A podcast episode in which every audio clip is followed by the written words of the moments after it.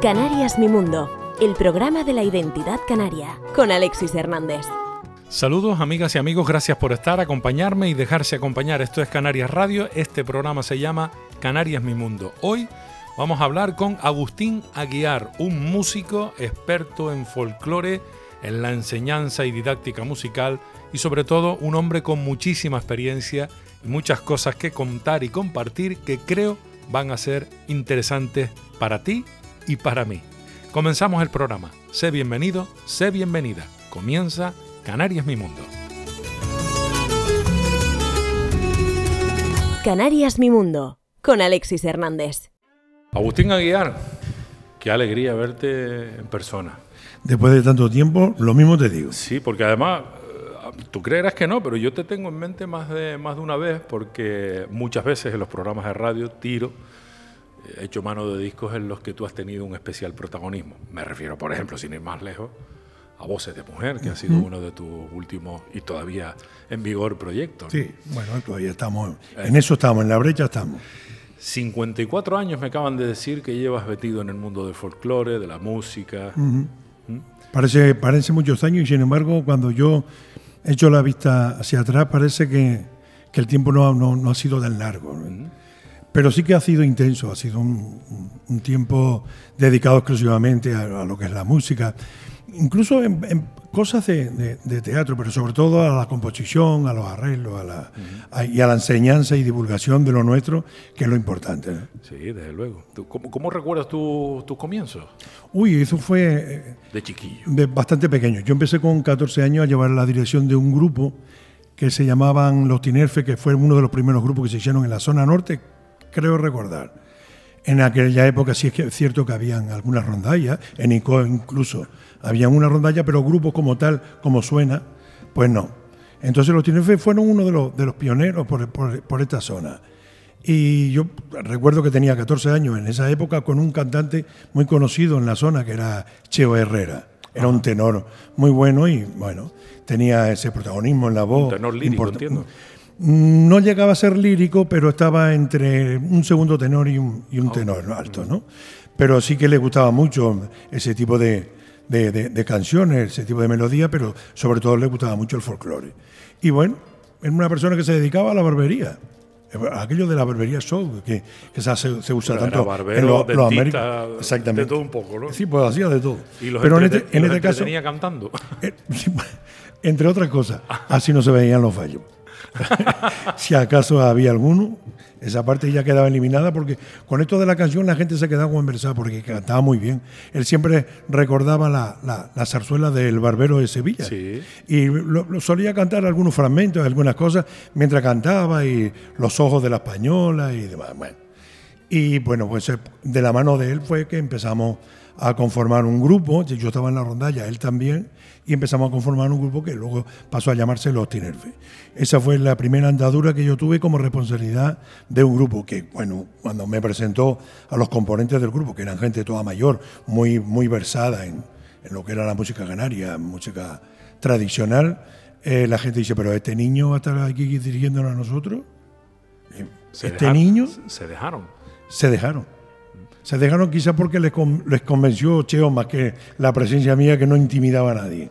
Pero bueno, al final, bueno, en el transcurso de las cosas y, y viendo el trabajo que se iba haciendo, pues entendieron que, que sí que podía estar ahí. ¿Y, y de, dónde, de, dónde, te venía a ti esa, esa maestría tan temprana? Pues en mi familia había un tal Manuel Díaz, que era hermano de mi madre, un tío mío, que era concertista de, de, acordeón de La Laguna, que es donde procedemos nosotros, por parte de mi madre. Por parte de mi padre, Énico de los Vinos, pero por parte de mi madre, La Laguna. Y había un concertista de acordeón que se llamaba Manuel Díaz. Mi madre era una, una locura por lo que era el folclore canario. Y bailes, canto y demás, eso era, para ella era el pan de cada día. Con lo cual, a lo mejor mamé mucho de, de, de esa de ese sentimiento que ella tenía con, con lo canario, con lo nuestro, con, con cultura, con nuestras tradiciones. Y a partir de ahí, pues una guitarra que llegó a mis manos por casualidad, pues empecé a, a tocar que yo tenía un cuñado que sí que, tocaba la guitarra. Había venido a Venezuela, estaba casado con mi hermana y tenía una guitarra y él se ponía a tocar. Y en ocasiones cuando él tocaba yo le decía siempre, ¿eso lo hace serio? Y él me decía, ¿por qué tú tocas la guitarra? Le no, no, yo nunca he tocado la guitarra. Pero eso lo hace serio. Pero tú tocas la guitarra. No, no, no. Pero eso sí lo hace serio. Yo, ah, vale. Y no me. No, no, ¿Y nunca te no, dio la guitarra, o? No, no. Al principio no. Al principio lo dejaba así. Hasta que un día dice, bueno, ¿lo sabes hacer tú? Pues toma, hazlo. Y yo lo hice. Y nunca habías tocado Nunca la había guitarra. tocado la guitarra. Y a partir de ahí, pues ya empecé con. O sea, que empezaste a tocar la guitarra de vista. De, de vista, de verlo a él y de oírlo, de vista, ¿sabes? De, de de verlo, esto que te, te quedas como lo hace y tú pues intentas emularlo. O sea, pues eso, eso fueron salió- los inicios. Te salió más o menos bien, Me salió ¿no? más o menos regular, seguramente. Por lo, que, por lo que te estoy viendo, valió la pena coger la guitarra. ¿no? Claro, después de eso ya no la, no la he soltado. Es mi compañera de, de toda la vida. ¿La guitarra, ¿La guitarra o el requinto? Pues tú eres más, re- requintista, a lo mejor. Las dos cosas. No, lo que pasa es que estuve en una etapa, porque como todos los músicos, que siempre atravesamos etapas diferentes, diferenciadas, entre otras cosas porque también te vas abriendo paso en el mundo de, de la música y a veces las necesidades económicas te obligan también a hacer otro tipo de cosas. Y en este caso, el requinto era una forma de, de trabajar, de hacer un trío. Eh, los, los boleros en, ese, en esa época estaban como un poco ocultos ya. Se había pasado un poco la, la época de los panchos, estaba un poquito menos, pero yo viví mucho a la, a la, a la saga de los panchos, eh, escuchaba mucho, ¿no?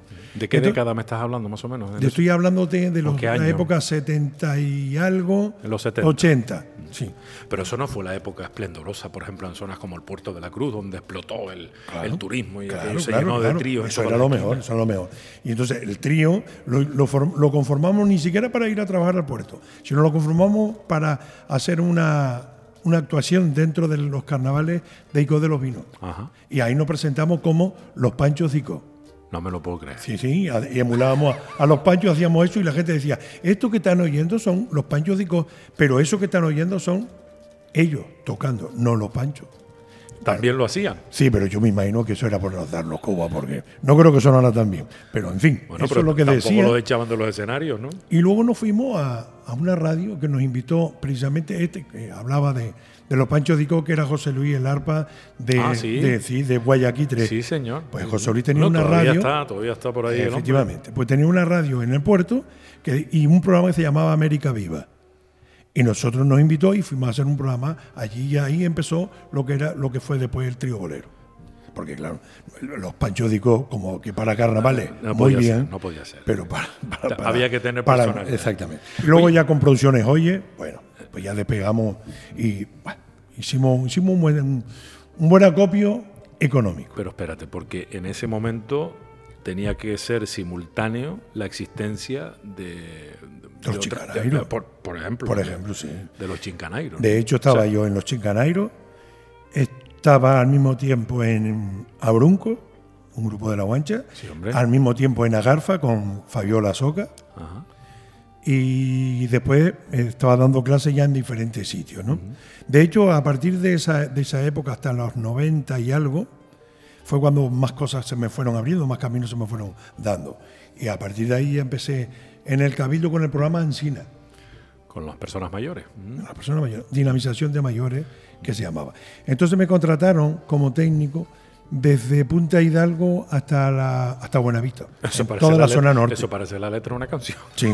Y podríamos, que podríamos hacerla, espérate que antes de que te vayas, ya ponemos, Sobre la marcha. ponemos sobre la marcha, sí, que son las mejores. Eso- Suelen ser las mejores. Pero me estás hablando de toda, todo el norte. Todo el norte. Toda To- la costa, de todo el norte. punta. Estaba yo solo de, de técnico aquí y había otro chico que lo pusieron en la zona sur, pero yo estaba en la zona norte. O sea, que iba eh, localidad por localidad, grupo Sí, sí. a grupo, Los clubs, en asociaciones. diferentes clubes. A, la- a lo Club. mejor iba en un día tres, diferente, ¿no?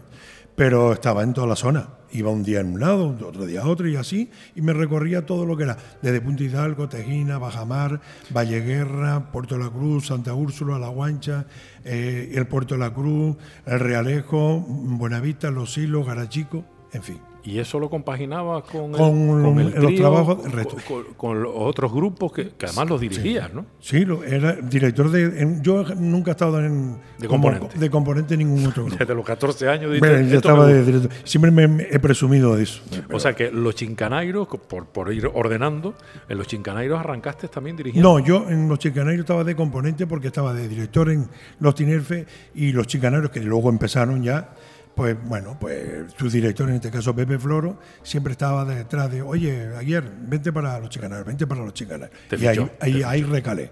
Pero en la última etapa de los chincanairos, sí me quedé yo de director, que fueron unos meses y, poco más. Pero esa parte. Eh, ¿La formación de Agarfa también la llevabas tú? Sí. Vale. Y, los abruncos, que es, uno de, tus de tus niños. Claro, estuve musicales, 23 años estuve ahí. Sí. Hace, hace, un, hace un rato, no viene a cuento, pero hace un rato hablaba con un, con un buen amigo, además común, con Samuel Fumero de Tigaray, y estábamos hablando sobre la música en los grupos, en la zona norte fundamentalmente, después de la aparición de sabandeños y grandes grupos también como el caso de Chincanairos, que un poco eh, compartían ese modelo, ¿no? De un, coro grande, pulso, púa, con trabajo. Sí, canción con letras propias, aires canarios y otros que no, sino música popular, creaciones. Hay que ver la cantidad de composiciones que se hicieron durante esas décadas en las que a nadie se le ocurría cantar lo que cantaba el de al lado. No, no. Eh, además, había cierto pique entre, entre todos estos grupos, entre los que destacan Chincanairo y Abruncos, que también siguieron un poco esa estela, ¿no? Sí, la línea por la que se, que se hizo en los Chincanairos fue precisamente eso. Y además, era una demanda social donde las letras las, se recogía ese, ese sentir que había en aquel momento. También es verdad que nosotros tuvimos que ya el otro día en la presentación del libro dedicado a los Chincanairos, es verdad que ya se apuntó ese, ese dato y además creo que es importante. Estuvimos dentro de esa antes de la transición, durante y después. Y los cincaneros jugaron un papel importante en eso, en, cuanto a composición, en cuanto a letras y demás. Eh, Jerónimo Francisco, que fue uno de los que más hábil estaba en, cuanto a pluma, pues hizo, hizo bastantes canciones en el sentido de esa demanda social que parece que lo requería. Entonces los chicanairos marcaron esa época y importante porque se creó un estilo determinado que fue el que dio como origen que los chicanairos fueran los chincanairos y no fuera otro grupo como los sabaneños en aquel momento, Verode que también apareció, Sancocho, Gofiones que iban apareciendo también, pero sin embargo la, la, línea, el marcaje, la estilo, la dinámica que llegaba los chicanairos era única también.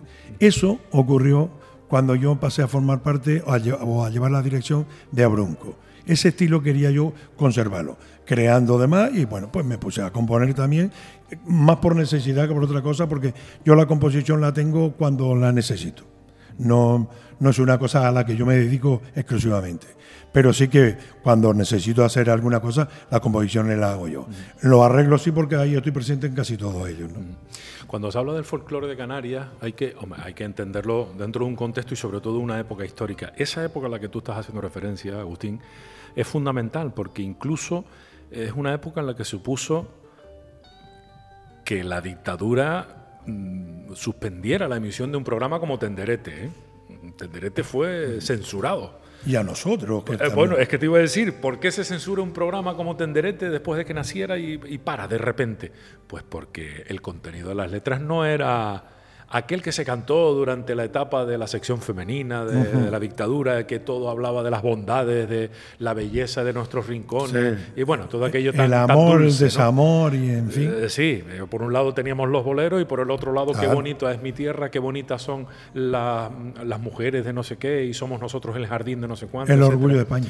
Éramos el orgullo sí, que nunca fue esa la letra original, según me No, vivan las Islas Canarias. Yo la he retomado en ese sentido y ya no digo siempre, aunque tampoco tengo nada en contra con decir el orgullo de España, porque también podemos serlo, pero me parece más propio vivan las Islas Canarias. Bueno, para los que nos estén escuchando no sepan de lo que estamos hablando, estamos hablando del Bendita mi tierra guanche, o bueno, no sé de los guaracheros. Se, llama, sí, Bendita mi tierra guanche. Bendita mi tierra guanche o tierra no, no, bueno, no, se llama así, Bendita, mi tierra guanche que justamente en el estribillo cuando cierra la parte final, sí. Eh, eres orgullo de España, que fue la letra impuesta por, por el franquismo. Sí aunque la original, insistimos, decía Viva mis Islas Canarias. Exactamente. Eh, no estamos hablando de una cuestión baladí, cuando estamos hablando de que el contenido de las letras son las que dieron lugar a lo que podríamos considerar la canción canaria, la nueva canción canaria, aquello que, que coincidía con, toda la etapa revolucionaria en, eh. toda Latinoamérica, de la que tú también sabes muchísimo, no digo de la etapa revolucionaria, pero sí de la música de, aquel,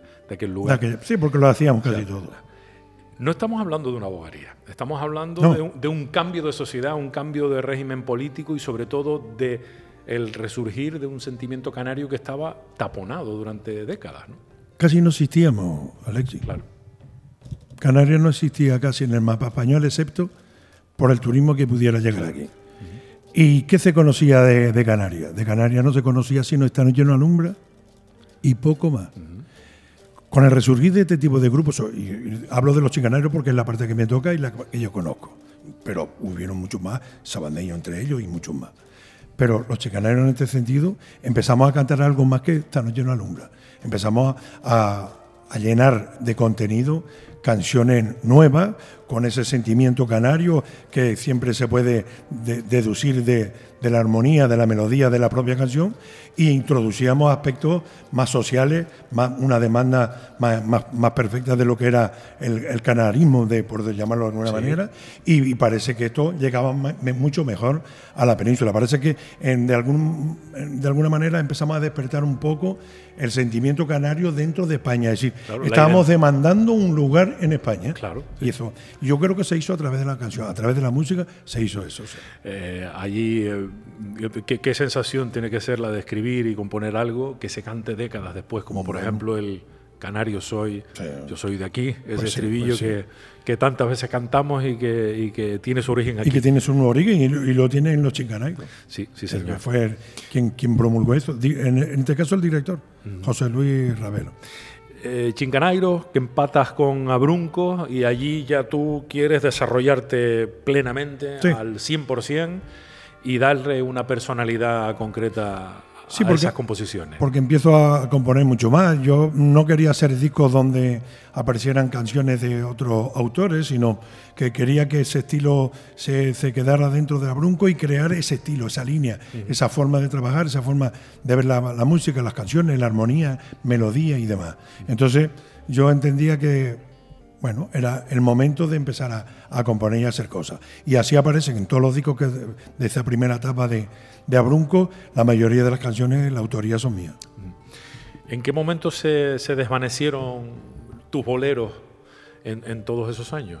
No, los boleros a, mí me han seguido siempre. A mí me han gustado siempre. De hecho, Voz de Mujer tenemos un disco netamente de boleros también. espérate, déjame llegar a Voz de Mujer todavía, ¿no? esas son más jóvenes. Pero te lo digo que nunca lo he dejado. Yo, a mí los boleros me encanta, la música sudamericana. Bueno, el formato de trío, más bien. Claro, sí. Pero en el formato de trío lo dejamos porque en la aparición de, de, Agarfa absorbió un poco también el tema del trío bolero. Después tuvimos algunos problemas personales con la persona que cantaba con nosotros, con lo cual tuvimos que dejar un tiempo porque no, no podía. Y bueno, y entonces pues en esa transición de lo dejamos tal y sigo con Agarfa y me meto más de lleno en Agarfa y entonces ya los arreglos pasaron a ser más para Agarfa más, más eh, hacer cosas para el propio grupo y dejar a un lado al tribolero que se fue muriendo y, quedó en el olvido, quedó fuera. Algo similar a lo que pasó en su momento con Chincanairo, que, que, tuvieron una etapa. Hubo una frase importantísima que alguien dijo, que dijo, los chicanairos se acabaron, porque todo el mundo se pregunta, ¿por qué se acabaron los chicanairos? Los chicanairos se acabaron porque eh, tuvieron un éxito tan rotundo, tan grande, tan enorme, porque eso lo podíamos haber explicado el otro día en el libro, que se podía haber visto todo el recorrido que tuvieron los chicanairos en 12 años de existencia nada más. Y alguien dijo, sí, se murieron por no estar preparados para el éxito que empezaron a tener. Y eso es cierto. Lo, superó, el éxito lo superó. Lo pasó por encima y no teníamos gente preparada para afrontar eso. No es el caso de los sabandeños, que está en la cuna, yo digo siempre, en la cuna de Canarias en la laguna, en la cuna de Canarias en cuanto a folclore, música de sabandeños y demás. Con lo cual, un grupo como los sabandeños, para mantenerse en el tiempo como los sabandeños, con la calidad de los sabandeños, solo puede ocurrir en la laguna. Eso no puede ser en un pueblo. ¿Tú crees que, Tiene el- fuerza de- en cuanto a gente que se pueden acercar hasta allí. A eso me refiero. Sobre todo estudiantes Claro. que llegaban de otras islas, que llegaban. de- en fin. Bueno, todos pasaron por ahí, o casi todos pasaron Casi por todo el mundo pasaba por ahí. Casi pero todo. gente toda como de primer nivel. Con lo cual, aquí teníamos que tener gente que teníamos que enseñar para que pudiera tocar o cantar alguna, alguna cosa. Siempre mucho más complicado. También es verdad que nosotros la comarca la, la aglutinamos en torno a los chinganairos. Desde los Realejos, La Orotava, Icó, Buenavista, Los Silos, Garachico. Bueno, pues teníamos gente dentro de los chinganairos, ¿no? Claro. Pero no puedes competir con Santa Cruz y La Laguna. Eso Por, por- imposible. por cantidad de personas. Por cantidad de personas y por calidad también, porque sin siempre embargo- donde hay cantidad puede haber calidad. Pero sin embargo, Agustín, eh, vale, de acuerdo. El peso específico que tienen unos abandeños y una ciudad como La Laguna o Santa Cruz, no lo voy a discutir. Pero se cuidó siempre mucho más al folclore en, en muchos otros grupos y colectivos en toda la comarca. Voy a hablar del norte, porque Claro. por no hacer referencia No, no, al sur. y, ¿eh? eh, Cuidado, ¿eh? Y eso no le resta, ¿eh? no resta nada a lo que estoy diciendo. Todo lo contrario. Creo que donde más se mantuvo y más, más puro se mantuvo la música canaria, nuestro, Sí. nuestras tradiciones, nuestra música folclórica, quizás fue en todo el norte. Yo no, eso, eso siempre que no lo voy a discutir. Entre otras cosas porque lo conozco bien. Por la dinamización de los clubes, que, que me, en, en- en diferentes clubes, y, y siempre la, la forma, el- la, la- la forma de entrega, la, el, el- el hacer, el, querer eh, de- decir algo más con, con- con el gesto que incluso con la voz, eh, todo eso te lo daba la gente mayor. Eso venía de atrás y, y esa tradición se mantenía en los clubes porque era la gente mayor, era gente toda de la tercera edad. Ya. Y yo, yo eso aparte, mm, como yo digo, la, la mamé, me, me la comí. Y de ahí saqué yo mucho. Iba a enseñar a la gente a formar grupitos y demás, y sin embargo el que más aprendía era yo. Ya. Y de eso me he basado siempre. Porque si hay algo que caracteriza toda la comarca del norte es que cada una tenía su estilo, la sigue teniendo. Y la chica tenía. Y menos mal que gente como tú, que monitorizaban esa- ese Sí. movimiento cultural y musical, permíteme que te lo diga así, no se entrometieron, Nunca. todo lo Yo contrario. por lo menos bueno, no. en tu caso, no, no podríamos decir lo mismo de algunas generaciones Bueno. nuevas que, que van inculcando estilos eh, variopintos por donde no hace falta, ¿no? Pero bueno, eso es una opinión mía personal. No, no, pero además estás acertado. De hecho, yo tengo una, una anécdota muy curiosa en ese sentido, porque estando por Valle Guerra, e iba, el mismo día iba a Valle Guerra, Tejina y, y Bajamar. Y había gente de Punta Hidalgo. Pero entonces en Valle Guerra me dice, me, me dice un señor mayor que estaba allí, dice, oye Agustín, que le quería, porque yo muy respetuoso, Claro. le quería preguntar una cosa. Usted como profesor, eh, ¿no es cierto que las folías auténticas son las que se cantan aquí en Valle Guerra? Yo y yo le dije, ¿cierto? Es verdad, es así. Ah, lo- se lo he dicho a la gente. Las folías auténticas son las que se cantan en Valle Guerra. Este señor me acompañaba en algunas ocasiones a, otra parte de, de- en, en- Tejina o, se iba hasta Punta de Hidalgo, Bajamar conmigo. Y en esta ocasión se fue, esa misma tarde. Entonces, estando allí, me hacen la misma pregunta, como que habían hablado los clubes de un A a otro. decía, a y me dice, oye, sí, Agustín, ¿no es cierto que aquí en Punta Hidalgo las folías se hacen, las auténticas en Tenerife se hacen aquí en, en Punta Hidalgo? Y le, cierto. El señor que venía de Valle Guerra se me queda mirando y dice, oiga, usted no me dijo a mí que las de Valle Guerra eran auténticas. Le dije, sí, señor. Y lo son. Y las de Bajamar, y las de Tejina, y las del Puerto de la Cruz, y las de la Hortava, y el Realejo, las de Icó. De todos sitios son auténticas porque son donde se canta. Las folías que se cantan aquí no se cantan en Icó, en Icó se cantan de otra manera. Folías, sí, pero de otra manera, con otro estilo y otro sentimiento. Y todas son auténticas. No nos, no nos erijamos como esta es la única que representa Canarias. Todas las folías representan Canarias. Eso, es, eso es lo más, lo más Entonces, inteligente. pues ya está, se acabó la conversación. Ahí quedó la cosa, ¿no? Bueno, Chincanairo se quedan en el camino, eh, Agarfa aparece, el- los tríos y los boleros, bueno, los boleros no, pero el trío, el formato trío también se va desvaneciendo poquito a poco. Resurge, resurge, no, inventa a Brunco, creas a Brunco, eh, con el que tienes eh, también un reconocidísimo trabajo desarrollado, eh, un repertorio espléndido y siempre apostando por, eh, por la identidad, ¿no? Por, por- por la personalidad más que la, Sí. la identidad. ¿no? La línea a seguir, sí. Sí. Desde ese entonces hasta hoy me imagino que a lo mejor el- la aparición de voces de mujer ha sido lo que te ha vuelto otra vez a, Sí. a, a revitalizar, ¿no? De alguna manera. Te ha era un- quitado unos años de encima o algo así. Mm, yo creo que lo que me ha quitado era la, la afición que tenía por querer tener una cosa diferenciada y en este caso era mujeres solas. Siempre había apostado por hombres en cuanto a coros, armonía y demás. Sí, Justo te fuiste a- a- al, al- Claro. al sitio opuesto. Y en algún momento también hice alguna cosa mixta, ¿no? Entre hombre y mujer. Pero no lo había hecho con. con Solo mujeres. Mu- Por- solo mujeres. se te ocurrió a ti. Sí, claro. Vale, no, y no, lo, y lo empezamos. A lo mejor te lo de hecho, propuesto. de las personas que trabajan conmigo, que en este caso es Julia Díaz, siempre me decía también, ¿por qué no hace un, un grupo con, con voces de mujer solo? Un pensamiento que he tenido siempre, ¿y por, por qué no lo llevas a cabo? Pues sí. Oye, y lo hice. Te dijo hasta el nombre. Finalizando- Sin, sin saberlo, te dijo hasta el nombre. Sí, me dijo, en voz de mujer. Que no lo puse yo, lo pusieron precisamente ellas. Entonces, le bueno, pues sí, lo vamos a crear. Y lo hicimos y empezamos a trabajar.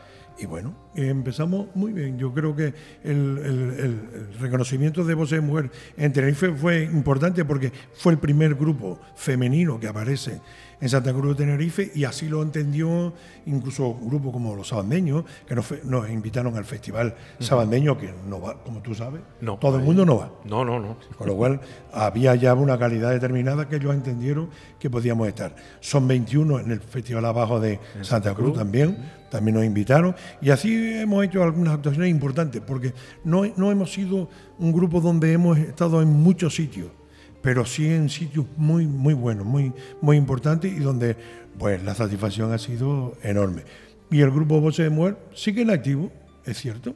Lo que pasa es que esto de la pandemia, la propandemia después, el, el que sí, pero que no, pero que ya vamos, y en fin, estamos en una situación, arrancar pero arrancar ha, ha- ha costado y está costando.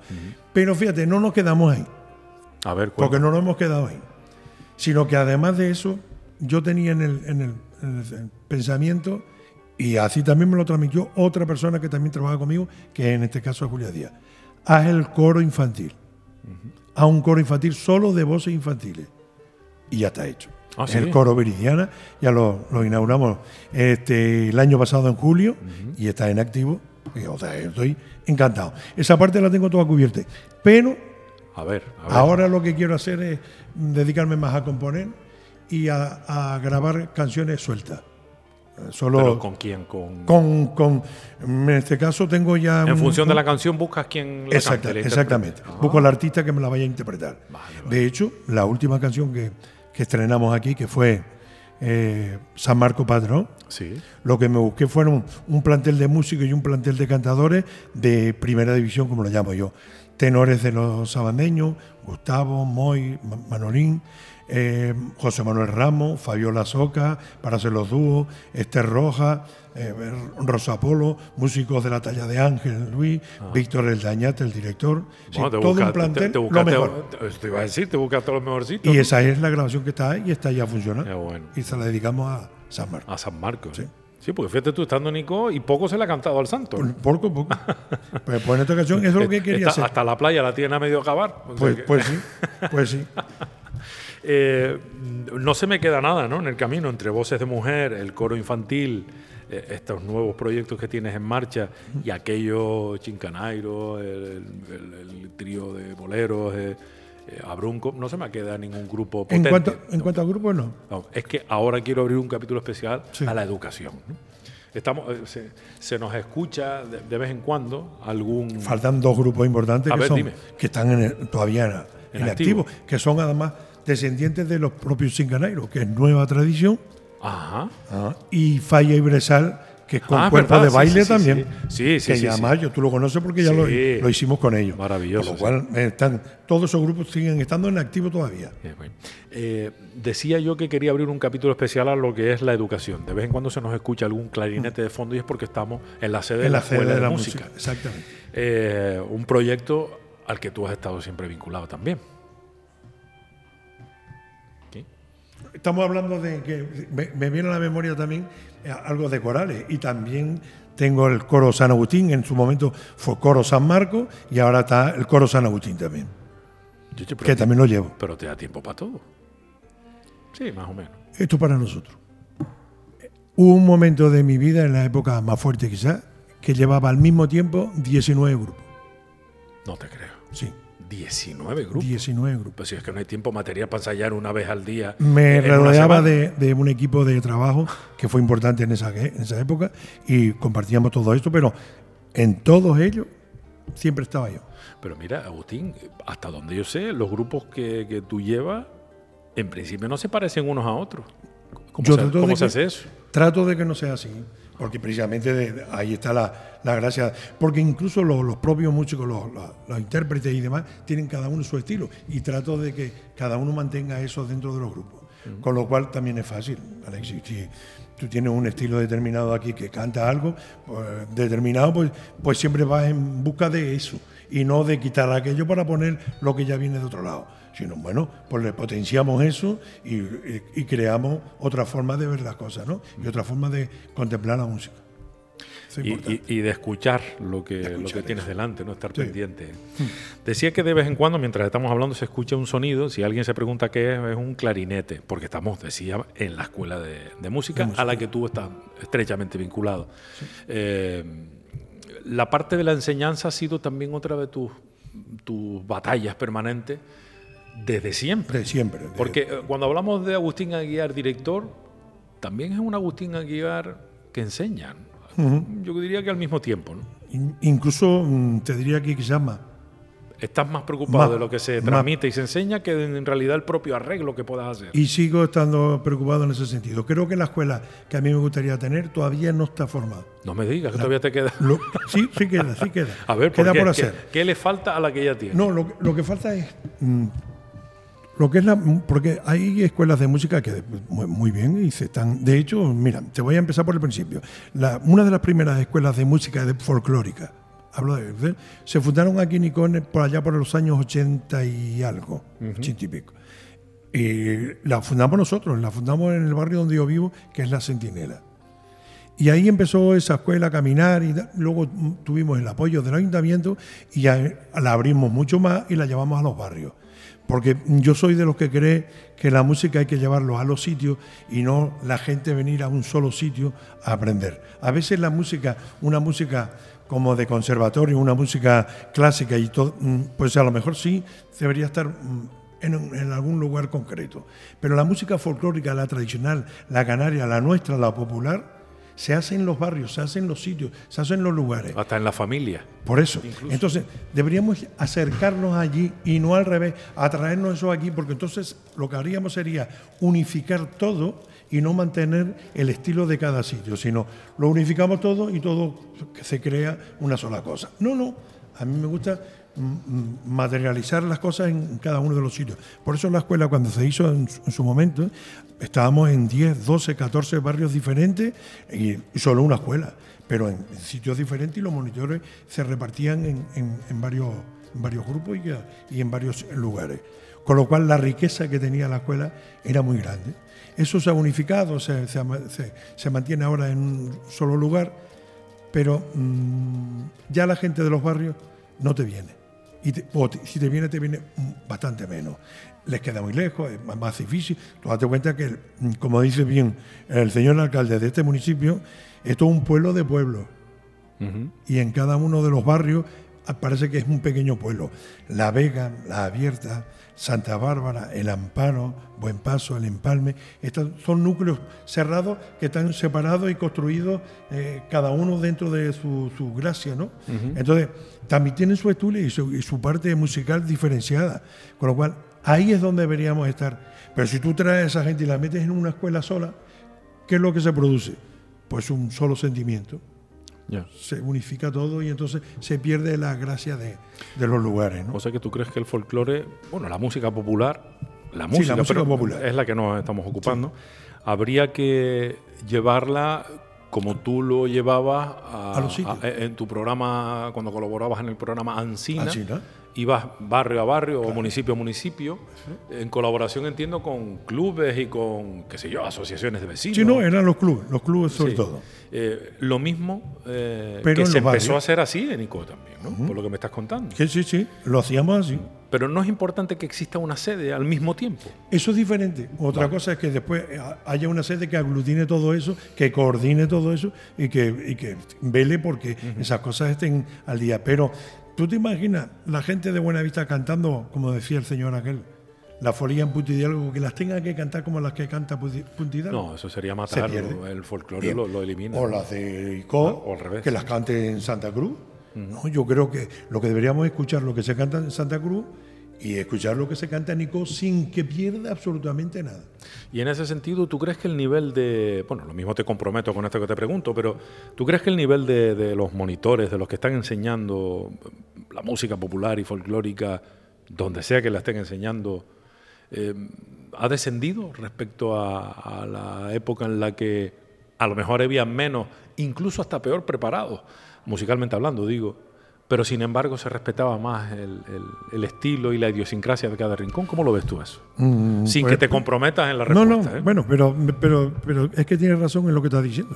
Te digo, eh, hoy la gente sale mucho más preparada, eh, está conservatorio, se, se se conoce más música, se sabe más de armonía, se sabe más de... El conocimiento musical en general es, es mucho mayor, pero falta lo importante.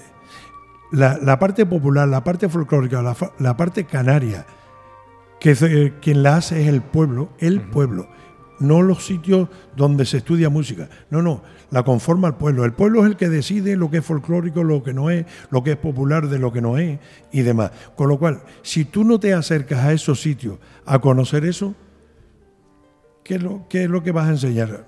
¿Qué enseña? Lo que enseña un conservatorio, pues, todo pues vamos todos al conservatorio. Y entonces nos olvidamos de todo lo demás y vamos todos al conservatorio. Yo no estoy en contra de que esté el conservatorio, faltaría más. Ya. Eso es importantísimo. Pero la música folclórica va por otro camino y la música popular va por otro camino. Me alegra mucho que la- ahora mismo se esté dando eh, mm, música folclórica dentro del conservatorio que lo está dando nuestro amigo. Fernando. Perfecto Por ejemplo. por ejemplo. Eso me, me parece estupendo. No sé quién la está haciendo, creo que era Fernando el que la estaba, la estaba dando. Pero eh, es importante que la persona que esté eh, sepa de cuando hablamos de música popular, eh, que sea popular y que la haya conocido, que la haya tocado, que la haya amado con la gente que realmente es de la música popular, con la- esa gente antigua, con la gente de atrás. Y luego tú haz la selección que quieras. Tú puedes hacer la selección que quieras con los conocimientos que puedas tener, pero que tengas el conocimiento exacto de, de las cosas. Y luego ya, bueno, las introducciones que tú hagas, tú eres una persona viva también. Con lo cual, Es que la, la gran pregunta sería si el folclore se enseña o se aprende. no, eso es una buena pregunta. En esto no se lo puede ocurrir sino a Alexis, claro. No, es que yo estaba pensando, pero yo está- nunca he ido a una escuela de folclore y creo que tú tampoco. ¿A una escuela de folclore? No, no, no. Nunca, bueno, yo lo he otra cosa porque aprendido no- porque no como tú. Yo lo he ah. aprendido escuchando. Sí, bueno, ya quisiera yo haber aprendido como tú, pero bueno. Bueno. pero lo poco o mucho que, que, por lo menos que yo sé, lo aprendí de, de manera natural, porque se cantaba allí en mi casa y Correcto. más, ¿no? Y me imagino que es lo que te pasaría. eso Por eso es. digo, cuando uno intenta enseñarle eso a alguien, ¿cómo se puede? Pero se enseña como en un nivel muy superficial, ¿no? Pero Claro. El problema de la música canaria, sobre todo las partes que son, como yo le digo, son partes libres. Como cuando si vas a enseñar una folía, una folía tiene una terminología determinada, con un, con un tiempo determinado, un ritmo determinado y, y unos adornos determinados que tienes que meterla ahí, tienes que encajarla dentro de ahí. Eh, No te puedes salir fuera porque no te lo permite la propia folía, la dinámica de la propia folía. Eso es una, nada. Sin embargo, la malagueña no, ese concepto no existe. Existe la- el concepto de medida. La medida sí tiene que ser exacta, pero no las entradas ni la salida. Con lo cual las entradas y las salidas son libres, el solista la puede hacer como quiere, alargar donde quiere, entrar cuando le da la gana, eso sí, siempre dentro de la medida del propio compás. La ISA, exactamente igual. Es una cosa muy libre que tú tienes que dejar al solista que se exprese como quiera. Lo único que tú le vas a exigir al solista, que es lo que tienes que enseñarle, es que hay una medida con un patrón determinado que tiene que ajustarse dentro de ahí. Que lo alargue o lo acorte, eso es cosa de él, eso con el estilo que él quiera hacerlo. Pero sí que se tiene que ajustar al tiempo. Es lo único, al tiempo ese de, de la, la simétrica, tiene que hacerlo. Pero de resto nada. La folía no. La folía sí tiene un patrón determinado, una duración determinada y cada entrada o cada salida de, de las coplas, de las frases, tienen que estar ajustadas. Ahí no te puedes hacer nada. Eso es Eh, justo eh, porque es el patrón de la folía. Porque hay Pero que bailar. malagueña es libre. Y le coge al, al bailador y lo mata. Lo mata, efectivamente. Le destroza. La, la malagueña es libre y la isa es libre. Son los cantos más libres que tiene. A pesar de que la gente puede pensar que no, que es la más ajustada. No, eso no es cierto. Cada uno la canta como quiere dentro del propio ritmo. Nada más que eso. Desde luego. O sea que, bueno, pues tienes una riqueza que cuando canta un solista de, de, la, de una parte de la isla y otro solista de la otra parte de la isla, pues tiene que estar con ojo avisor Claro. para ver por dónde canta, por dónde cambia, cómo lo hace y cómo no lo hace. Y eso no te lo da sino la experiencia de haber oído muchísima melodía. Y de haber sido chico y oh, juntarte en una parranda y que los mayores te dijeran, usted se calle, escuche. Escuche nada más. Sentadito en una esquina no y, se te ocurre abrir la boca, ¿no? Eso estaba prohibitivo. Es verdad. Era prohibitivo para la gente, para los niños. Sí, sí. Folclore no se hacía. Porque el folclore siempre fue sagrado. Ahí el que cantaba era el que sabía cantar. Hacer el, Solo eso. eh, eh, hacer el mayango no, No, no, no, no, no. Para eso no eran las parrandas, era para otra cosa. No, no, además había un como una, una- Un respeto, ¿no? Una cosa. y no de- solo, y no solo respeto, sino había como un, un sentimiento de eh, cuando se empieza aquí, todo el mundo está pendiente de la persona que canta. Tanto era así que no se te ocurriera a ti estar en una parranda y alguien empezara a cantar y se parara la parranda. Eso era imposible, No, eso no podía ocurrir. Lo que sí es cierto es que tenías que terminar y si la persona aquella no cantaba o no era de tu gusto, tratabas de ocultarla siempre un, poco. Pero no seguir acompañando mientras la persona cantaba, eso era una ofensa grave. Muy claro. Eso no se podía hacer. Por eso aparecieron después las folías de robadas y las seguidillas robadas y todo ese tipo de cosas. Porque dentro Ah, del viene tiempo, por ahí, de esos piques que hay entre Claro. cantantes y cantadores y no y sé pues, qué. pues hacía por el mismo motivo. Es decir, yo, yo que no quiero que, que se, que se pare la barranda en este momento y quiero entrar, como yo sé que tú vas a entrar después del tiempo, primer tiempo del compás y luego entra, pues yo te piso el Te lo primer piso, tiempo del te lo compás robo. y te Ah, lo robo. ah. Y entonces ya desde que yo entro usted se calla. Sí, señor. Y eso era así. Entonces, eso era lo bonito, ¿no? Era, era- y se picaba. La gente se picaba. Así duraban esas parrandas. Había que ser eléctrico. Sí, eléctrico. Como los coches de No ahora. sé cómo aguantaban con eso, pero tenían una Bueno. mano, claro. Sí, manos de trabajo, manos de Sí. campesinos, ¿no? Sí, porque eso es otro aspecto importante. El folclore siempre fue un- un- un- una manera de entretenerse, de pasárselo bien, de celebrar. Era la discoteca portátil, y el baile. Y, Y la relación social que existía el entre Facebook jóvenes. de la época, Claro. el- la manera de encontrarse. ahí se y, si- y cuanto más atrás vamos en el tiempo, más importancia tenía. ¿no? Sí, además, había aquí una cosa curiosa, en esta zona norte por lo menos, y en el tanque se usaba mucho también, que en la- las noches, los días de taifa, que en este caso Sí. eran en, en las casas particulares donde se hacía y tal, eh, había un, un dato curioso que en lugar de hacer la propaganda de el, el baile se va a celebrar en tal sitio, en tal, tal, no, no, eso por la mañana temprano aparecía un volador, que no, no- lo que es un camarote hoy en día, un volador que si tiraba desde una azotea determinada, ahí era el baile de taifa de, esa, de ese domingo. Ah, vaya, esto no lo sabía yo. Sí, sí. Eso se, se usaba aquí. El que tiraba el volador era el que estaba- Eh, anunciaba que era- el baile. Estaba diciendo, en mi casa se hace el baileo. Eso era una forma de, Ah, bueno. de hacerlo. sí. Era, era curioso, pero me gustaba saber ese tipo de cosas. ¿no? Pasaba como, como, de hecho, hay mucho. Cuando en la- las personas mayores, y estoy seguro que te voy a decir y te vas a dar cuenta de que es verdad que eso es así, la gente enumeraba acordes Sí, con, claro. con números. Me ponía el 1, el 5, el 6. No tenían ni idea de cómo se llamaba eso en música. Exactamente. No tenían ni idea cómo se llamaban los acordes, pero los hacían. Eso está claro. Y para hacerlo, los llamaban de alguna manera.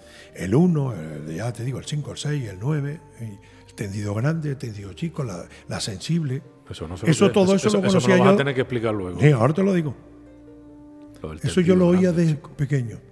Y lo oía aquí también en Nico. Y lo oía en varios sitios, pero lo oí también en Punta Hidalgo, lo oí en Bajamar, en Teguín y Valleguerra. De tanto escucharlo, que yo más o menos ya me, me sabía la rueda que yo utilizaba para la folía malagueña, Isa, y poco más.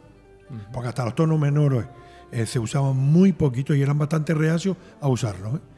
Pero cuando oía eso yo mm, siempre me ponía, pero ¿cuál es la relación del 1 con el 5, con el 6, con, que tienen el 9? no? hasta que me di cuenta de una cosa. Yo no digo que tenga la razón. Cuidado con eso porque lo mismo es un atrevimiento lo que voy a decir. Pero es a la conclusión que yo he llegado. Tendido grande, Por la disposición que tiene el acorde. La mano como que es muy muy abierta, larga, ¿no? sí. Ese era el tendido grande. El fa lo hacían exactamente igual, pero cambiando las cuerdas. La cuarta, Wow. tercera y primera. La usaban primera y segunda las dos pisadas. Y ese es el tendido. El- es el tendido chico. Así la llamaban ellos. Y yo, ¿por qué? Yo le decía, hámelo.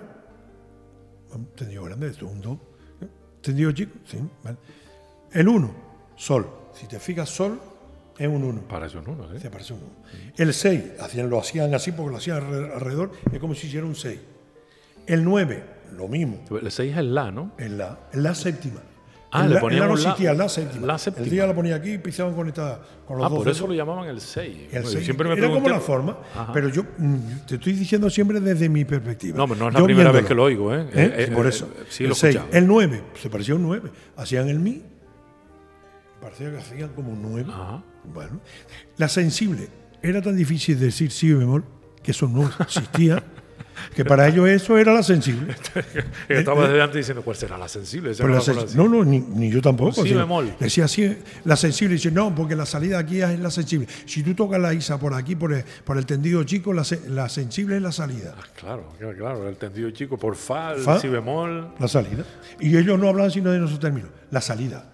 La, Y sali- después la, cambia. la salida. que La es salida es el cuarto grado de la ah, vale, vale, En vale. este caso, si estás en fa, si bemol. Sí. Y el quinto grado que sería do séptima. Por eso ellos- la salida es esto y, y el do ya no hacía falta ni decirlo porque se supone que usted lo sabe.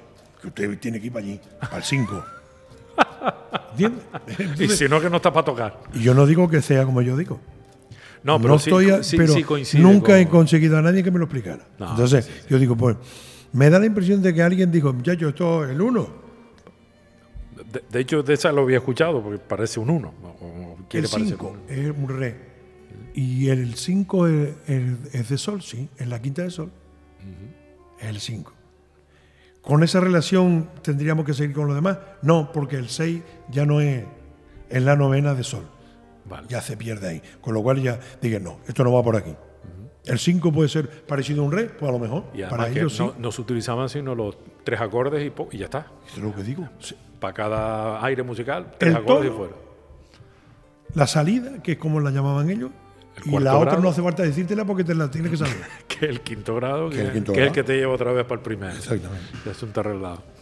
Eh, ¿Tú crees, eh, Agustín, que existe un folclore canario del siglo XXI? Del siglo XXI. Sí. un- ¿Cómo, cómo ves tú ahora el folclore? Porque yo tengo la sensación de que hay un folclore que está vivo, además de lo que ya venimos tocando de toda la vida. Eh, eh, Mucho más rico, ¿Cómo? hay que decirlo. ¿El qué dijiste? Más rico. En armonía. Ah, ah, bueno, eso sí, sí, sí. No, y, y- y- y cómo encajamos a la gente que... eh, ¿Tú no crees que Taburiente, por ejemplo, es un folclore... ¿Es folclore también? Claro.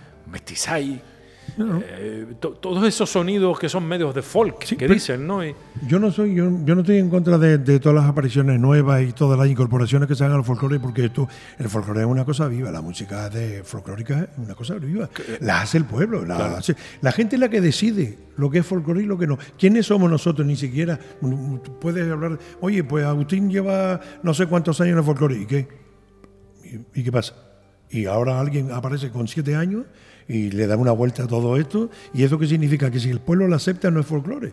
El que pasa que el folclore es lo único que hago yo o el que hacía el otro. No, no, folclore es todo lo que la gente, el pueblo, acepte como folclore. Lo folclórico lo hace el pueblo. Es decir, nosotros los boleros no lo tenemos como folclore. O es que está casi a punto de ser folclore, porque ¿dónde estamos donde no se oiga un bolero? Cuando eso se convierta ya en una cosa casi obligada, que casi está, que No, pues yo creo que sí, un folclore. Música Un folclórica. folclore de, de distintos sitios, con distintos aires, pero sí. no pasa nada. Sí, Y además hay un bolero canario. Claro, y lo no, hay. no, me me refiero que hay un, no, no uno, hay unos cuantos, pero quiero decir que hay un sonido. Los canarios, yo creo que, no sé si esto lo compartes conmigo, tenemos una manera de hacer las cosas, de tocar. Incluso cosas que no son de aquí, pero que con el tiempo se han quedado, mm, que tienen un deje casi que, que es nuestro nada más, aunque, Claro. aunque sea un bolero. Lo tocamos a lo, yo no sé si está bien decirlo así, a lo canario, pero suena como algo canario, un No. bolero, un, cualquier otro tipo de música. Sí, por amor nosotros siempre le ponemos el mismo estilo. La prueba la tenemos nosotros en las polcas. hay, hay, hay alguna polca que la conocemos y la conoces tú, estoy seguro, como Fulgida Luna. Sí. Fulgida Luna. Que no era una polca, por lo visto. Es una habanera. Es una habanera. Una habanera eso venezolana. Sí, sí, sí. sí. Mm. Pero no sabía Pero ¿cómo lo hemos hecho con la idiosincrasia de Canarias? ¿Y cómo lo hemos hecho? Pues muy, bien. ¿Y qué pasa con eso? Nada. Nada. Ahí está. Nosotros lo hemos adaptado nosotros y la hemos hecho. La, la, la rumba, A ver, un Na, po- na, na, ni, el manzanillo, todo esto, el Ajá. son, el son cubano. ¿Y, ¿Y qué? Nosotros lo hacemos a nuestro estilo, con nuestra música y nuestra forma. ¿Y eso qué pasa? Pues la hemos hecho folclórico, pues ya está. No pasa nada. ¿Acaso cuando esto recaló en Cuba, la rumba, que, que para mí sigue siendo lo que es la salsa ahora en, en- en muchos sitios, en Cuba sobre todo.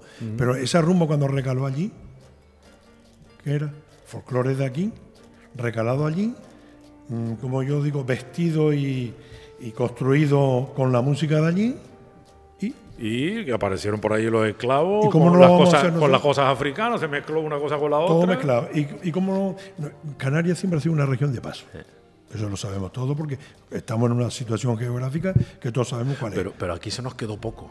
Sí, no se nos quedó, pero sí llevamos. Llevamos para todos sitios, repartimos, carajo. y- Pero también traímos. Nosotros mismos verdad, también lo traímos. Entonces, es nosotros nos hemos enriquecido muchísimo con lo que hemos traído fuera, pero hemos enriquecido también a otros sitios. Entonces, A mí me queda una pena tan grande que no se nos haya pegado más en Canarias rítmicamente. Fíjate tú que repartimos por aquí, por ese mundo. Y, y que aquí nos quedamos en el 3x4, 6x8. 6x8 eh, y 3x4 y poco más. Pero tú escuchas todos esos ritmos que hay en Latinoamérica, en todo Brasil, en la misma Cuba. Pero si África está ahí al lado, ¿cómo es que pasó por aquí? y no, no ¿No nos quedamos con nada. Sí, bueno, con el baile del tambor, pues, por decir Bueno, alguna vale, cosa. vale. Pero ese, ese- bueno, sí, ese se supone que vino de O la África. gentecha esta que hacemos nosotros, digo, Sí. el tagarate incluido. Sí, ¿no? sí, Pues sí. a lo mejor veníamos ahí. Pero, muy- Yo creo pero que es como viene- pobrecito, ¿no? Nada más Pobre, que eso, ¿no? Parece que eso era del protectorado Marruecos por arriba, allí una cosita muy localizada, ¿no? Que lo mismo sí. Y lo mismo es verdad que eso Ah, bueno. viene de ahí. Pero la- si tú te vas a la música tradicional, lo que es la música tradicional, que es la que yo digo ancestral, porque siempre enumero las cosas con tres palos. Dime. Yo digo, la música tradicional es una cosa, la música folclórica es otra cosa y la música popular es otra cosa. Y yo lo tengo definido así. En algún momento, en algún, alguna tertulia radiofónica, hemos tenido alguna discusión sobre este particular, pero yo me sigo manteniendo lo mismo. Tradicional es una cosa que la tenemos, Que viene de la tradición. y lo dice la propia palabra, folclórica, que también la tenemos, que sabemos lo que es, y la música popular, que también la tenemos, que sabemos lo que es. O es que me va a decir que Somos Costeros es una música folclórica como puede ser una folía, una sequidía, una... No, son distintas. Pero es tan, nuestra, popular, es tan nuestra como nuestra. la. Claro, sí, sí. sí. Entonces, si tú la vas a marcar, ¿dónde la pones? En, en En la, música popular, folclórica popular, tradicional. Popular, popular. Ni lo vas a poner en el tagarate. No, no, esa sería, tango, esa sería la ni- tradicional. Ni en el tango de la Florida, porque un tango es otra cosa, pues ya está. Entonces, yo siempre pongo los tres palos. Y yo creo que con los tres abarcamos todo lo demás. Sí, quien primero me hizo esa observación fue Fabio Lazocas un día. Me corrigió y cosa que le agradeceré toda la vida. Y ahora tú me lo vuelves a corroborar. Porque probablemente lo hablábamos lo mucho con él. Por eso, por eso, por- probablemente lo aprendiera de ti incluso. Pues tenía tres años cuando empezó conmigo. Por, por eso te digo. Tres o cuatro años, no tenía Por más. eso te digo. Eh, Agustín, después de 54 años en esto de la música, ¿qué te ilusiona a día de hoy? Seguir componiendo. Ahora me, ilusiona componer. Y llevar la dirección de algunos grupos también sí. Pero creo que estoy en el momento de empezar a seleccionar lo que hago. Y cuando digo seleccionar, antes lo hacía por motivos de trabajo. Y tú sabes que cuando uno trabaja y tú lo tienes que saber por ti, pues tú haces todos los trabajos que te lleguen porque necesitas trabajar, necesitas hacer cosas. Pero aquello que a ti te gustaría hacer exclusivamente es mucho más complicado, es más difícil y cuesta mucho más. Pues ahora yo estoy en la tesitura de poder elegir. Y quieres componer. Y quiero componer y quiero hacer las cosas con la gente que quiero hacer las cosas. Con la gente que entiendo que me puede sacar adelante un trabajo importante, una persona que, que tiene ya una visión de las cosas mucho más clara, que como artista es una, una persona plena. Pues en esa tesitura estoy entrando y quiero mantenerme ahí. ¿Y en qué estás trabajando ahora mismo? Pues estoy Algo que me puedas adelantar. Enseñarme la patita por debajo de la mesa. Pues ahora mismo estoy trabajando en una cosita, en un, en un tema que quiero empezar a grabar. Porque como hice lo de San Marcos Patrón, y lo acabo de terminar, ahora quiero empezar a hacer una cosa que tengo hecha desde hace muchos años. En este caso son dos temas, pero sobre todo uno, y necesito sacarlo porque quiero darle otro aire diferente a lo que es la canción en sí. Entonces, estoy en esa... Hasta donde me puedas decir, ¿eh? Que sé que- Es que no, es que tengo la persona que lo va a hacer porque incluso ya Ah, la tengo media tienes la comprometida. voz, tienes la voz tengo la voz. La voz es la voz, una voz de Canarias, la voz Bueno, ya eso. importante. Bueno. Y entonces tengo la composición hecha y necesito simplemente cerrarla y grabarla. Cuando la grabe, te prometo que te llamo para hacerla en la radio. Vale, perfecto. Y eh, no me puedes dar una pista de. ¿No le vas a cantar a un santo o a una virgen? No. No, en este caso no voy a Una cantar canción histórica de amor. De amor. de amor. Un bolero, a lo mejor. No, No, bueno. Pero una historia basada en hechos reales. o- Canaria. ¿Una historia de amor canario? No, sí, Una historia de amor canario con música canaria. Ah, vale, vale. Bueno. ¿Y para cuándo la podremos escuchar eso? Estamos en, en abril. Yo a mí me verano. gustaría hacerlo antes del verano. Vale. Dime otra cosa. ¿A qué va a sonar? Es ¿Cuál es la formación? ¿Qué eh, pulso y púa? ¿Que hay piano? ¿Que hay arpa? ¿Que Vaga- hay sí. acordeón? ¿Qué tiene? Quiero, quiero que haya mm, piano, quiero que haya violín, quiero que, que- quiero, que me gustaría que hubiera un cello. Eh, y estoy en la tesitura todavía de intentar, de intentar, de poner una, una cuerda completa de, de string. Ajá. ¿sabes? A violines, todo estos rollos. Violín. Mi madre. String completo. Eso suena como a casi sinfónico, casi. Algo así. Es que me gustaría hacerlo un poco así, con ese corte sinfónico. Te estás haciendo Tú un... sabes que en, en su momento, porque ya se me había olvidado, en su momento él le estaba haciendo yo los arreglos al cuarteto Capricho de, de la Ah, Sinfónica. ah, no me digas Sí, que tú con Nicolás. Cova, sí. Sí, que sí. por cierto, eh, una pérdida. Importante. Y en algunos momentos le hice algunos arreglos, le hice, de hecho le hice algunas cosas, algunas canciones que después la, la que está hoy en, en ensamble vocal, Sí. ¿sabes quién es? La directora, en este caso la, la presidenta creo que es, o la, la que lleva todo, el- que Mari Grande, Sí. la de Arafo, ella fue la que puso la voz a los arreglos que yo le hice a la- al. Cuarteto Capricho, con algún tema propio que yo había hecho también, que también se incorporó en el repertorio. Entonces, mm, hacíamos esos trabajitos así, de hecho lo invité en alguna ocasión con Abrunco y a- hicimos algún festival con el Cuarteto Capricho. Y yo me llevaba con Nicolás, mm, Muy bien. pero una maravilla. O sea que con los años te estás haciendo más romántico todavía. Más romántico, ¿Eh? a lo mejor más tonto. Pues, Nah, pues no- la no gente dice creo, que no. usted tío tonto, ¿qué? pues, No, pues sí, a lo mejor no. sí. A lo mejor es que somos más sencillos, ¿no? Con el paso de los años. A lo mejor lo que hacemos es sacar lo que siempre hemos tenido, pero que lo hemos ocultado ahí porque parece que no, no procedía. Ok. ¿Y algún día vas a cantar algo tú? Yo no canto. Va, de vez en cuando. A mí me gusta más mm, oír cantar a la gente. A ti lo que te gusta dirigir. Algo así. Organizar. sí, Organizar. señor. Sí, señor. Sí. Te agradezco muchísimo estos 54 años de los que, los que tenemos la suerte de conocerte. Incluso sin haberte conocido personalmente hace tiempo, hemos podido aprender tanto a través de la música que, que nos has regalado, componiéndola, arreglándola, grabándola, en formaciones tan emblemáticas como las que hemos nombrado, como Chincanagro, como eh, Voces de Mujer, como por supuesto a tus queridos Abruncos, a Garfa, en fin, podríamos estar aquí hasta pasado mañana Mm. Nombrando tantas y tantas creaciones, porque intentar resumir 54 años en 54 minutos No, es muy complicado. Ni siquiera hemos hablado de escuelas de folclore, la Arafo, la del tanque, la de los hilos, la escuelas de folclore. Vamos a tener que son- volver y vamos a tener que seguir hablando. Vamos ¿no? a tener que seguir hablando. Sí, sí, sí, Sí. Bueno, por lo pronto me quedo con la satisfacción de haberte visto personalmente después de unos cuantos años, de seguir aprendiendo y de seguir viendo que lejos de ser alguien que tira la toalla, eres todavía más incombustible, si es que eso puede ser. Aprender se aprende de todo el mundo. De hecho, yo aprendo mucho cada vez que eh, hablo con, con Alexis, no sé si... Nah, a ver. Sí, lo- lo ese, sí. ese, Sí. ese mejor se Se, debería estar apre- callado. se aprende mucho, se aprende mucho y sabe más de lo que dice. Nah, muchísimas Sí. gracias. Agustín, te aprecio muchísimo, te tengo mucho cariño, mucho respeto. También yo. Te deseo lo mejor y ojalá no se va a poder cumplir porque otros 54 años no van a ser. ¿no? Va a ser complicado. Va a ser complicado. Pero lo voy a intentar, ¿eh? Vamos a intentar. Bueno, pues yo me apunto también. Muchas gracias. Pues nada, no- allí nos vemos entonces. Entonces, en 54 años más. Ven. Venga. Y a todos ustedes, mis queridas amigas y amigos, gracias por haber estado. Espero que hayan disfrutado tanto más que nosotros de esta conversación. Les espero en el siguiente Canarias Mi Mundo. Hasta entonces, cuídense mucho y procuren ser felices.